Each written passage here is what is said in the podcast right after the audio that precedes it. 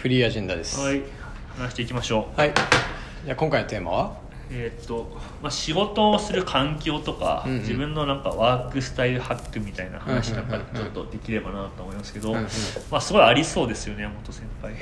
この前なんか時間の使い方の話しましたよねしたっけ忘れちゃった多あ分ーしたし僕たがなんかすごい早起きな朝はいに寄せてるみたいなうん話したから、まあ、僕の話大体そこで終わってるから、あそうなうのん、じゃあひかるさんからなんか思うところどうぞ思うところ、うんあでも結構なんか仕事の環境ってこだわる人とこだわらない人がいるのかもしれないですけどはあはあはあ僕は結構こだわる方かなと思ってて、それに結構自分のなんかライフスタイルとかも寄せてる部分はあるんですうんようね、ん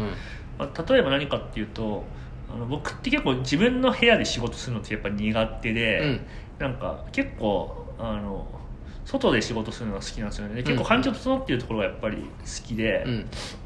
例えば今とかもあの自分の部屋ってすごい狭いんですよねうーんただ狭いんですけどあの駅からものすごく近くて、うんえっと、すぐ近くに、まあえっと、蔦屋が併設されてるスタバとかがあったりとか、うんまあ、いろんなそのカフェとかがあったりとかして、うん部屋がそのそんなに居心地よくない代わりに、うんそういうサードプレイスみたいのにすぐアクセスできるっていう感じになってるんですよね、うんで、まあ、今あの自分の部屋とかも全部スマートロックとかにしてるんで、うんまあ、スマホとかパソコン自体持ってなるほどパッてすぐ出かけられるんでなるほどなんか自分のリビングが結構すぐ近くに拡張としてあるみたいな感じにはなっってるんはですけっはっどはだからそういうふうになんか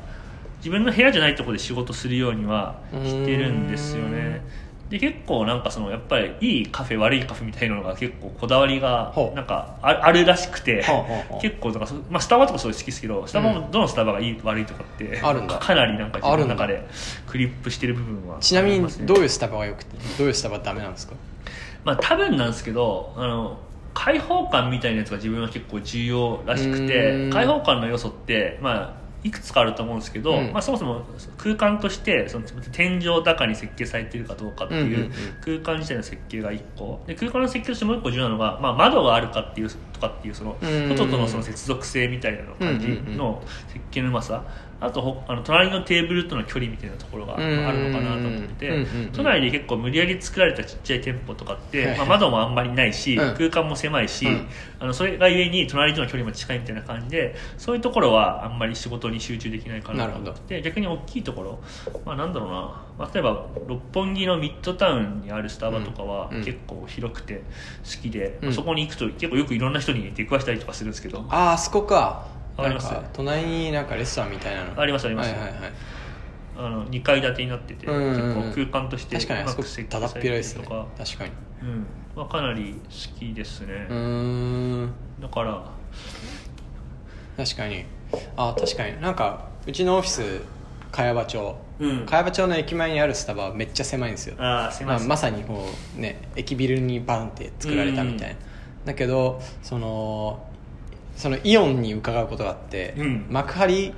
はいはいはい、海浜幕張駅を降りたところにうんスタバがドーンってあって、うんそれもうあの土地を生かしためちゃくちゃでかいスタバがあるんですよパワープレイであそことかすごい確かにはかどるなと思って、うん1時間前とかにアポの前にうん行ってちょっと作業することあると確かに集中できる気がする うん、意外にその隣の人との距離とかって自分で気づかないところで確かにその生産性下げたりすることはあると思うんで確かに場所を選ぶのは結構重要かなって気は場す所るねんですよねなるほどねえ僕家でほとんど最近パソコン開かないんですよ、ああそうなんだ、うん、僕も家ではあんまりまあ、家族そうですねまあでも早起きして自分の時間ある時でも、うんパソコン開かないで結構もうスマホでタイピングしたりすえーるように最近になりましそうた、なんだ、それうんなそれなんだよなんかねスイッチ感性がね全然違うんですよスマホのその没入時間って、うん数分じゅ数十分が限界なんだけど、はいはいそういう時間は結構集中できるけどうーん1時間とか作業できないんですよ無理だねでも PC とかって僕は割とこう作業し始めたらその3時間とか4時間とか取りたいんですよ、なるほどああなるほどなんかそういうまとまった時間ある時以外は PC 開かあなタいイムウィンドウが違うんだそうそうそうそうそ確かにそうかもしれないううんそれは確かにそうだなあと結構僕あの作業する時結構毎回同じ音楽を聴くように最近なりましたおールーティン化してるんですかなんかねそうでうすね、ーんちなみに何を聞くんですか、あのヌジャベスっていうあヌジャベスね日本人の懐かしいやつでなくなっちゃったけど結構なくなっちゃいましうた、ねんなんですかねまあなんかそのそういうふうに決めてたわけじゃないんだけど、うん今僕そのブラウザ使う時にワーコナっていうやつを使っててワーコナってやつは、まあ、ちょっとワークスペースみたいのを切れて、うんうんワークスペースごとにウィンドウを入れてあの、まあ、タブを作っておいて、うんうんそれを保存しておけるみたいな感じのやつなんですけど、うんうんその中で一個まあ BGM っていうやつを作って、うんそこに、まあ、ヌジャベス一回聞いてたら、うん毎回開くたびにヌジャベス出てくるから、うんうんもう毎回それでいいやって思って、うんそうするとなんかそれを聞くと、まあ、パブロフの犬のように、うんなんか仕事をしなきゃみたいな感じにえー、いいですね、まあなんかちなんだろうだからそのチャイムが鳴ったら授業が始まるみたいな感じにあーなるほどなるほどでただまあ音楽別になくてもいいんですけどなんとなくそのカフェとか行って集中できない時とかってレジャー別に聞くと、うんお仕事やるぞって感うじにーん結いい構っなするねはなるんですよねやってみようそれん基本的にはあとまあやっぱその仕事する時もやっぱそのなんだろう作業したいのか思考したいのかって結構違うかなと思はいはいはいはいはいはっいて作業したい時って、まあ、例えばその経理系の作業だったりとかって、うん別に没入してればなんてことないんですうよ、んやっぱ思考するっていうやつってパッとそれに入れるかどうかって、うん結構難しいのが入るかなと思ってて、まあ、最近は思考する時はやっぱパソコンを閉じて、うんえっと、ノートとかをうんうんうんとりあえず何書くでもなくうん持つようにしてます、あーでも僕も同じですねあの同じスケッチブックを最近持つようにして、あスケッチブックク買ったのあそうちょっと持ってこようかなんか持ったいいのよちょっと収録の途中でどっか行くっていうなんかまあ僕もスケッチブックずっとなんとなく使っててヤモティと会ったりする時も結構まあ物を書きながら話すのが好きな2人なんでスケッチブックいいよみたいな話をしたらヤモティはスケッチブックを買ったもら、うねでかっとにかく高くていいやつを買ったえー、何これそれがいいんですよ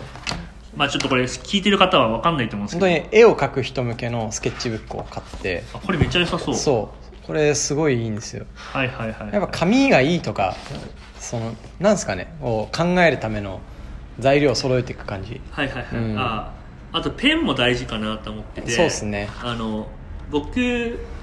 まあ、僕新卒で初めて入った会社コンサルティングファームだったんですけどそこってまああの紙にある程度ペンで図とかを書くとそれをパワポにしてくれるっていう舞台があって、うんうんうんなんで手で書くすごい文化だったんですけどなるほどその会社のペンがもうずっと決まってて、うんうんまあ、コーンっていうすっごいあのジャバジャバに油が出てくるようなうやつなんですけど、うんそれがすごい好きで、へーそれで書くとはかどるっていうのがあって。へったんですけど、うんまあ、最近はちょっとそれ使わなくなって、うんあの新しいやつに変えてそれすごい気に入ってるんですけど、えうんうんペンもすごい大事ですねうんなるほどね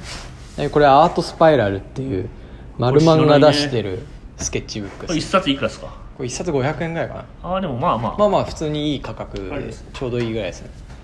ハードカバーなんとかがすごい重要外出だけピッてやった時にこれがちゃんと下敷きになるあー確かに、うんまああれっすよね見た目も結構ちゃんとあきそう綺麗というかかっこいいじゃないですか、それがいい、アートスパイラルだそうですね、はい、皆さんアートスパイラル後でアマゾンのリンク貼っときますこれ僕ははもうメルカリの中で無限にあのあるん好きにもらってもいいやつをあそんな制度があるんですかスケッチブックもらっていい制度もらっていいっていうか、まあ、あの文房具コーナーみたいなとこあるじゃないでえすかあえあったっけいやあるんですよいや僕がいた時なかったよなかったんですよなかったなかったなるほどね、まあ、でも確かにちょっとあのあんまこだわったことはなかったんで、うんこの木にこだわってみようかなとは思確いかに、ますけどね確かに